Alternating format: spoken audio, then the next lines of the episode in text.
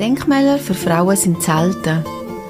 Eins ist der Katharina von Zimmern, letzte Äbtissin von Zürich, gewidmet. Dorthin gehe ich jetzt und treffe mich mit der Elke Baumann. Die Elke ist auch Stadtführerin, Journalistin und Bloggerin. Das ist der Podcast Stadtführerin unterwegs mit Philomena. Da geht es um Menschen und um Geschichten aus Zürich und anderswo.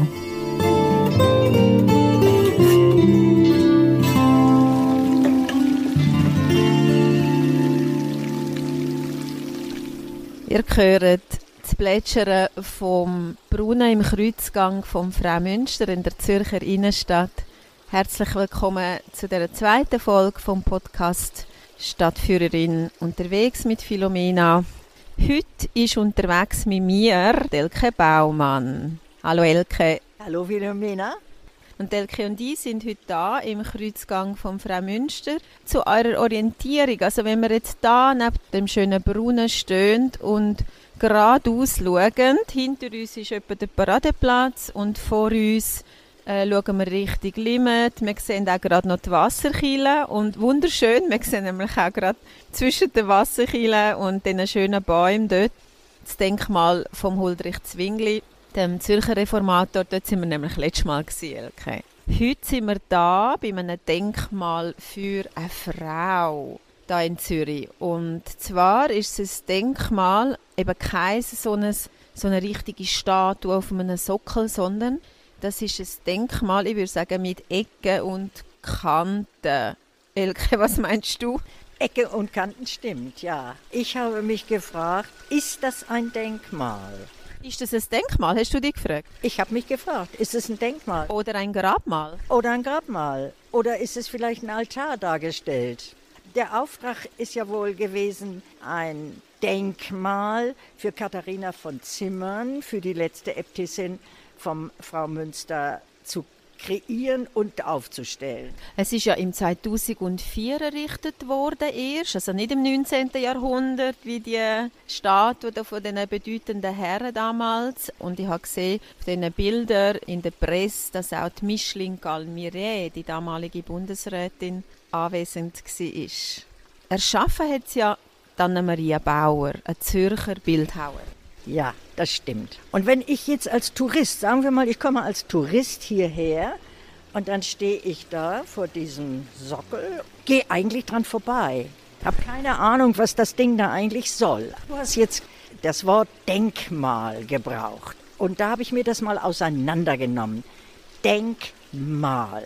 Das heißt, denk mal darüber nach was es soll, aus was besteht das. Und ich habe es recherchiert, also es ist zwei Meter lang, ein Meter hoch, 60 Zentimeter breit. Also ziemlich stattlich, würde ich sagen. Man übersieht es aber trotzdem leicht, weil es könnte auch ein Teil von dem Gärtli nämlich da sein. Also ich würde dran vorbeigehen, einfach ohne weder links noch rechts, sondern ich würde mir eher vielleicht die Skulpturen angucken, die wir da haben oder eben auch der Garten oder der schöne Brunnen, den du jetzt gerade aufgenommen hast. Es ist gemacht aus Kupfer und zwar sind es 37 Klötze, die aneinandergesetzt worden sind und es ist elf Tonnen schwer, das ganze Ding. Möchte ich nicht auf dem Zehen haben. Nein, und klauen wird es auch gar niemand. Warum hat Frau Bauer dieses Material gewählt? Das fragt man sich auch. Denn der Kupfer ist jetzt im Laufe der Jahre nicht mehr so schön blank sondern ist jetzt irgendwie verbraucht. Und vor allen Dingen, äh, sie ist davon ausgegangen, dass das Material Kupfer das Metall der Venus ist. Eigentlich sehr edel. Also Anna-Maria Bauer hat sich das schon sehr äh, gut überlegt, oder? Und hat ihr wahrscheinlich sehr bewusst ein Denkmal aus Kupfer gestaltet. Genau, denn wenn wir die Venus haben, haben wir auch gleichzeitig die Frau daneben, also passt das alles zusammen. Wenn äh, einer Stadtführung, da wollen die Leute ja vieles darüber erfahren. Sie wollen auch erfahren, wer war die Katharina von Zimmern überhaupt? Das ist ein gutes Stichwort. Eben, wer ist sie überhaupt gewesen und warum hat sie so ein Denkmal gekriegt?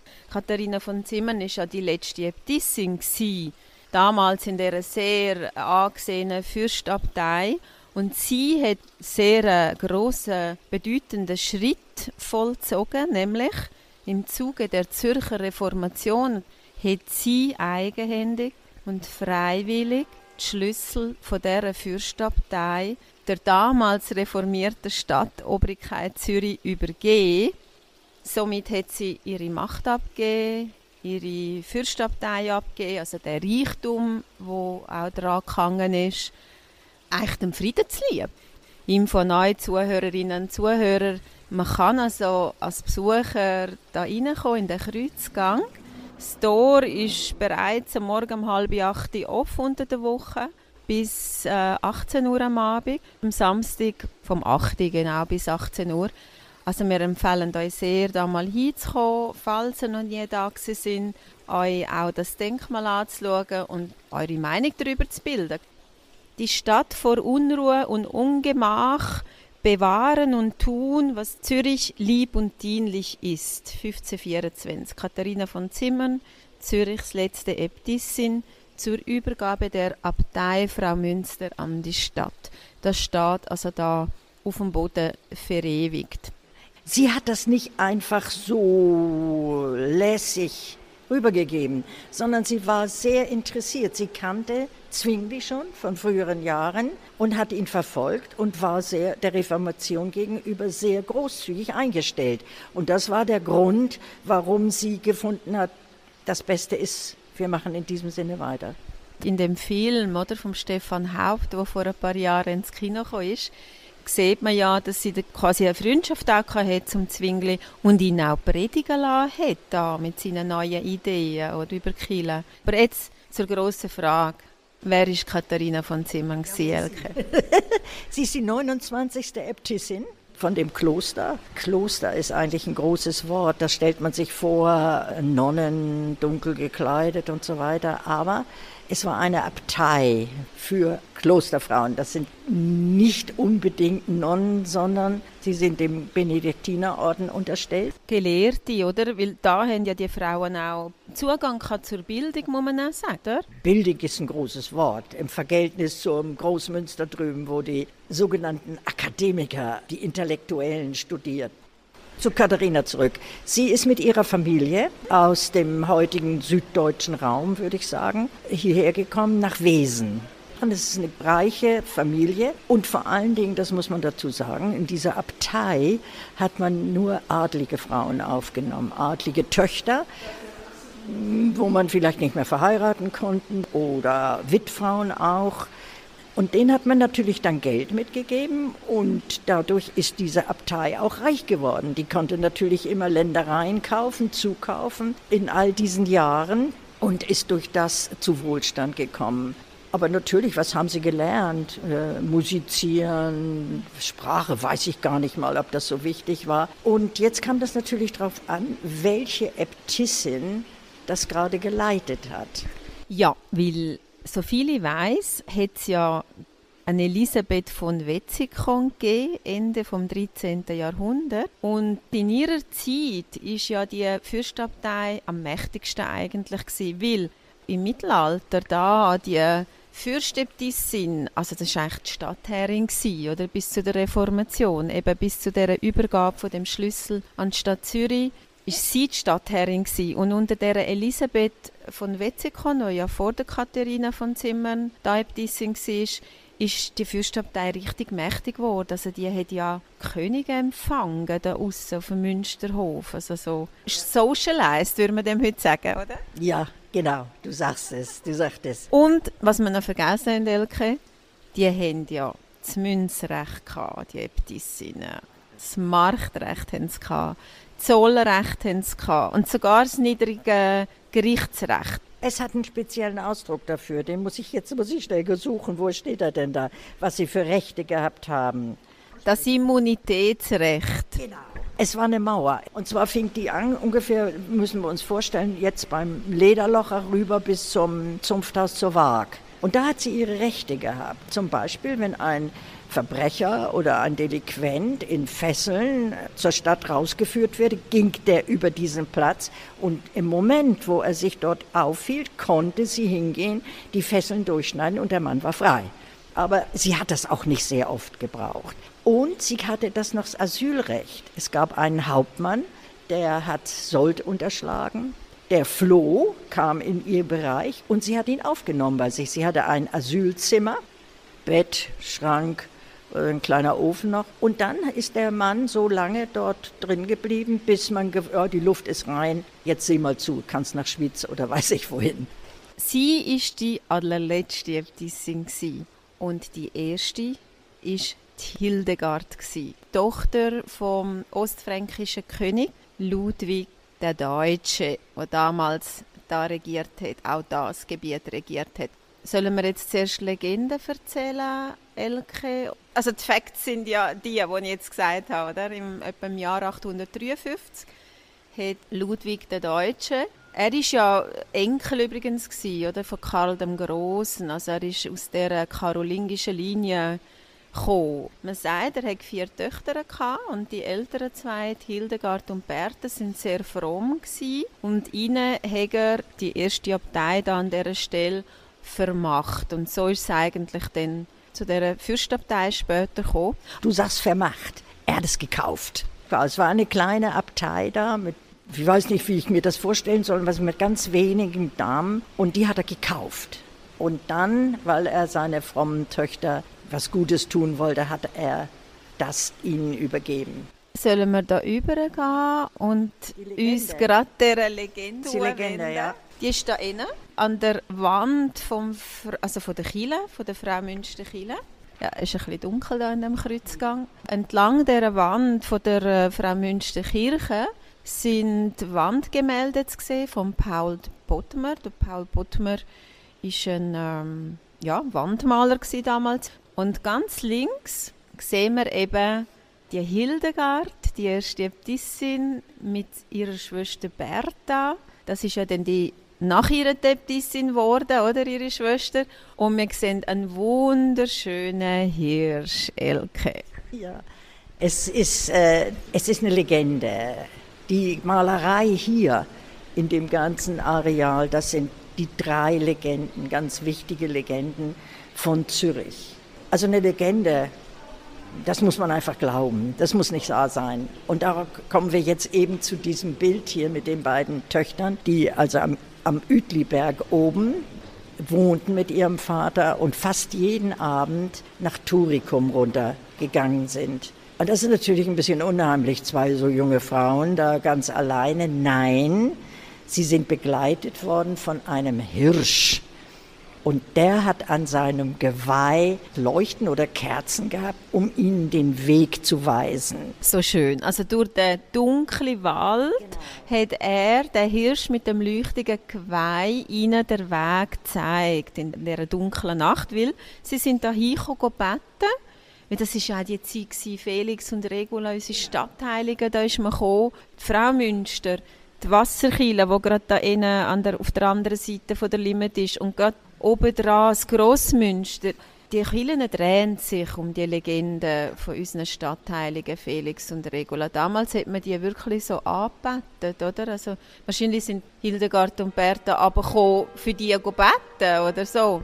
Ich stelle mir das vor, denn wir haben ja gelesen oder recherchiert, dass er ein kleines Kloster oder was immer das war, gekauft hat. Also muss das schon bestanden haben. Und dann heißt es ja eben, dass der Hirsch sich genau, wo hier das nachher die Kirche erbaut worden ist, sich dort hingelegt hat und gewartet hat, bis die beiden jungen Frauen mit ihren Gebeten fertig waren und dann hat er sie wieder zurückgeleitet. Warum sind sie in diese Kapelle oder was immer es war zum Beten?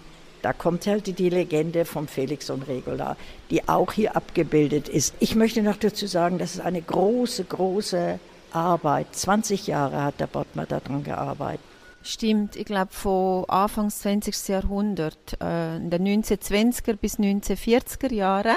Er war ja nicht immer erfolgreich voran. Und dank diesen Wandfresken da im Kreuzgang von Frau Münster hat er dann richtig, richtig Erfolg gekriegt und hat auch noch andere Aufträge gekriegt. Er hat dann zum Beispiel auch für die Lande 1939 eine sehr wichtige Arbeit können realisieren zum Thema Heimat. Und ich habe gelesen, Elke, dass der Paul Bottmer der erste Kunstpreis gekriegt hat von der Stadt Zürich 1947. Finde ich sehr löblich. Sehr löblich, aber wir sind ja da eben im Kreuzgang vom Frau Münster, zwei Schritte von der schönen Limata in der Innenstadt von Zürich. Der größere Teil von dem Kreuzgang ist spätgotisch.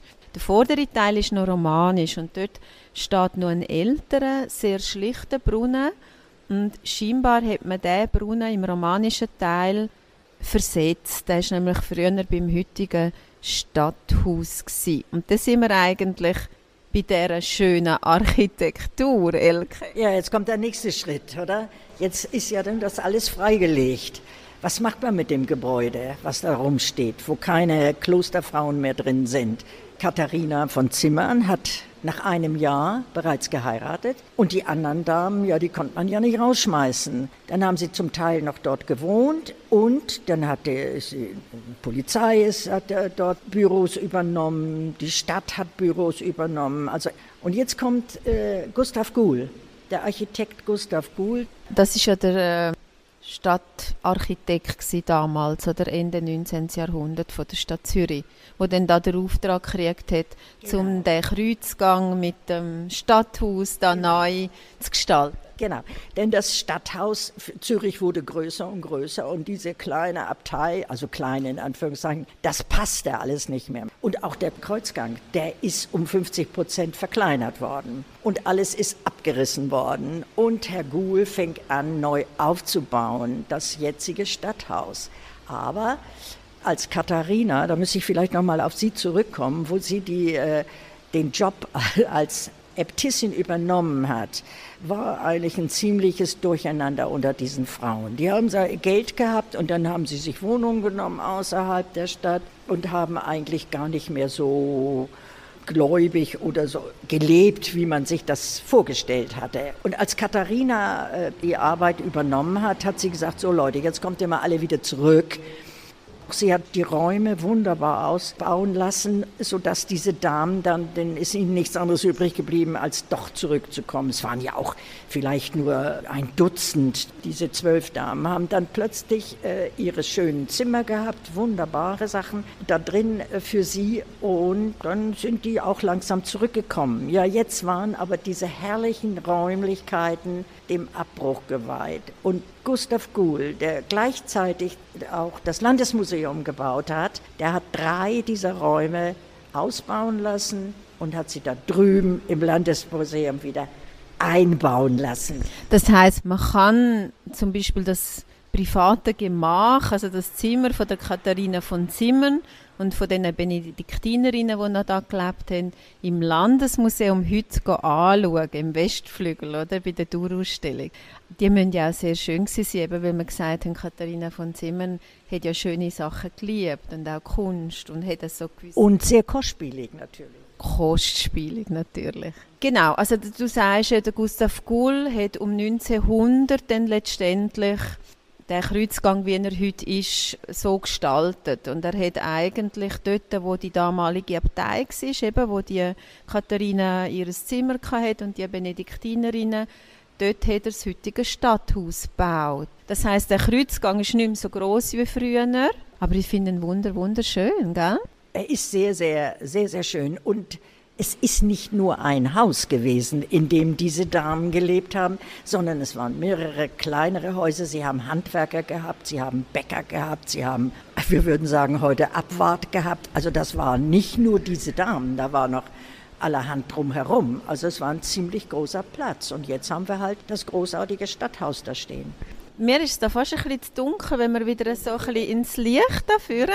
Aber ich möchte noch mal schnell zurückkommen zu dem Zeitpunkt, wo Katharina eben die Fürstabtei der reformierten Stadt Zürich übergeben hat. Und jetzt muss man sich vorstellen, wie du gesagt hast, Elke, die Adelstöchter, weil Katharina ist ja aus einer hochadligen Familie gekommen, aus dem damaligen oberschwäbischen Gebiet nach Zürich und ist da und haben wir das gesagt? Sie war nämlich erst 18, gewesen, wo sie ja, Äbtis... so nebenher äh, Aber das ist unfair von uns. Mit 18, das ist eine gewaltige Aufgabe, die sie übernommen hat. Wahnsinn, wenn man sich vorstellt, mit 18 so eine riesige Aufgabe zu übernehmen, weil äh, die Fürstabtei hat ja Land besessen, also weitreichendes Land besessen, ist also sehr reich gewesen. Aber was ich wollte sagen ist, man muss sich vorstellen, die Sie ist ja mit 13 damals ins Kloster gebracht worden, zusammen, auch zusammen mit ihrer Schwester. Da wiederholt sich etwas he, von der Legende von der ersten Äbtissin. Die ist auch mit ihrer Schwester genau, genau. dahin gekommen. Und eben oft sind die Töchter nicht ganz freiwillig in die Klöster gebracht worden. Und dann kommt die Reformation und dann heißt es in der Bibel, gibt es keine Grundlage, wo ein Klosterleben legitimiert. Also schliessen die Klöster, machen etwas anderes daraus, oder? Brauchen sie für andere Zwecke. Und das hat ja dann für die Nonnen geheißen, oder für die Äbtissin jetzt auch geheißen, ihr Daheim wieder zu verlassen. Also zuerst daheim zu verlassen, weil man ins Kloster gebracht wird und dann nochmals daheim verlassen, also quasi, weil man die Klöster geschlossen hat im Zuge der Reformation. Ich stelle mir das noch recht schwierig vor. Und vor allem, es hätte ja auch geheißen, gehen raus und heiraten, wie alle anderen auch. Ja, aber ich glaube, wir vergessen etwas. Es waren ja reiche Frauen. Es waren reiche Töchter. Also die waren eigentlich, glaube ich, ganz froh, dass sie dann diesem Ganzen entkommen konnten. Und jetzt auf einmal heißt es, ihr könnt jetzt da heiraten oder sollt sogar heiraten. Und Katharina hat ja geheiratet. Sie hat ja einen Adeligen geheiratet, Eberhard von Reischach, Herr Mengeisen. Eberhard von Reischach war schon 61 Sie war 46 oder 47, als sie geheiratet haben. Und er war ein Soldnerführer. Er war irgendwie so ein Haudegen. Also gar nicht, wenn man sich vorstellt, sie nimmt einen weichen Mann. Sie hat mit 47 eine Tochter bekommen. Für die Zeit ist das unwahrscheinlich.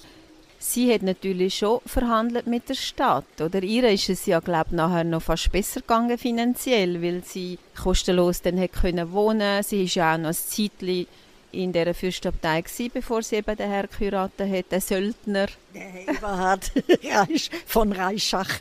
Sie hat schon verhandelt. Sie hat dann schon für sich geschaut, dass sie nachher nicht arm muss leben. muss. Sie hat gewohnt mit ihrer Tochter am Neumarkt, in der Neumarkt im Haus zum Mohrenkopf. Da hat sie gelebt. Als sie gestorben ist, war ihre Tochter dann 22 Jahre alt. Sie hat, war auch schon verheiratet und die hat dann das Haus verkauft. Das ist eigentlich auch traurig. Sie hat dann den Eberhard von Reischach geheiratet und der ist aber zusammen mit dem Zwingli gefallen bei der Schlacht bei Kappel einmal bis 1531. Vielleicht noch zurück zum Jetzt. Heute ist ja die Frau Münsterkirche vor allem sehr bekannt für die schönen Glasfenster, würde ich sagen, nämlich für den Fensterzyklus im Chor von Marc Chagall, weißrussischer Künstler, der damals übrigens schon 80 war, als er die fünf Fensterzyklen im Chor kreiert hat und acht Jahre später hat er noch eine Rosette dazu kreiert für das Frau Münster. Auch sehr schön sind die Seitenfenster von Augusto Giacometti, natürlich ein namhafter Schweizer Künstler damals. Und es hat auch noch sehr schöne Fenster, gerade wenn man reinkommt, zurückschaut und aufschaut, von einem englischen Glasmacher, vom Clement Heaton. Das sind eigentlich die ältesten Fenster. Und was natürlich auch sehr erwähnenswert ist, ist die riesige Orgel, die sie da haben. Das ist nämlich die grösste Orgel im Kanton Zürich. Und wenn ich mich nicht täusche, hat sie etwa fünf, fast 5800 Pfeifen, gell? Ich nehme an, ich habe sie nicht gezählt. Es gibt viele Leute, die ja da sehr gerne auch an die klassischen Konzerte kommen, weil die Akustik wunderbar ist. Jetzt haben wir lang geredet, sind wir noch da? liebe Zuhörerinnen und Zuhörer. Ich möchte noch etwas sagen, wenn wir hier jetzt im Klostergang stehen und wir sprechen von äh, Denkmal und so weiter und wenn wir da in Richtung Wasserkirche schauen, in den Durchgang sehen wir links Ludwig den äh, Deutschen, der König, ja, mit einem kleinen äh, Frauenmünster in der Hand. Also mit dem, ah ja, mit dem Kloster in der Hand. Ja, ich, ich, das sieht aus, wie wenn er das Kloster in der Hand hat. Und die rechte Seite ist seine Tochter, die erste Äbtissin, die Hildegard. Wir haben uns ja dann noch gefragt, würden wir oder wem würden wir ein Denkmal widmen? Also ich würde jetzt mal sagen, welcher Frau. Wir haben ja nur wenig Denkmäler, wo Frauen gewidmet sind in der Stadt. Und ich bin als erstes auf die erste Bundesrätin Elisabeth Kopp gekommen. Iris von Roten haben wir auch genannt, gell, Frauenrechtlerin. Ich weiß nicht, was ich dazu sagen soll. Ich persönlich bin der Meinung, soll man ihnen es Denkmal setzen. Warum? Ich meine, im 19. Jahrhundert sah das anders aus. Das waren die Männer. Da äh, hatte man das Gefühl, ja, da muss man den, den Herrn Waldmann oder wen auch immer auf den Sockel stellen. Aber ich persönlich bin der Meinung, wir haben ja ganz andere Zeiten heutzutage. Ich finde, jeder sollte an dem Platz, an den er gestellt wird, sein Bestes geben, das Beste, was er geben kann. Für den muss ich keinen Sockel aufstellen, für den muss ich kein äh, wie jetzt da dieses Denkmal stellen. Ich finde, es ist nicht nötig. Also ich, ich wüsste niemanden. Wir sind zum Schluss gekommen, dass wir niemandem ein Denkmal. Eben, es hat so viele Frauen wie Männer sehr Grosses geleistet. Nicht nur für Zürich, für die Schweiz, für die Welt. Aber wir können jetzt sagen, gell, wir wollen für niemanden ein Denkmal. Weil, Und wir wollen auch selber nicht auf ein Denkmal. genau, nein, Spaß beiseite. Wir sind für kein Denkmal, weil wir davon ausgehen, dass alle ihr Bestes geben. Und wir sind vor allem für eine Begegnung von Mensch zu Mensch auf gleicher Augenhöhe. Kann man das so sagen, Elke? Ich würde sagen, ja, das kann man so sagen, denn es kommt ja auch ganz drauf an, in welche Familie du geboren wirst. Ob das eine reiche Familie ist, ob die dir dann ein Studium ermöglichen kann. Wobei, hast du nicht noch jemanden gehabt, wem du hast ein Denkmal widmen Ich würde Dornröschen auf den Sockel stellen, weil sie als 14-Jährige, als wunderschönes Prinzessin eingeschlafen ist und nach 100 Jahren ist sie wieder aufgewacht und sah noch genauso gut aus wie vor 100 Jahren.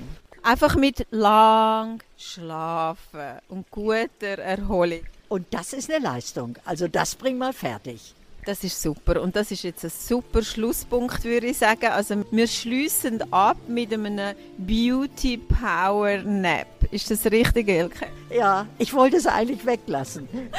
Danke vielmals, Elke, dass du auch heute mit mir dahin gekommen bist. Wir danken natürlich all denen, die uns zugelassen haben. Und bis ganz bald.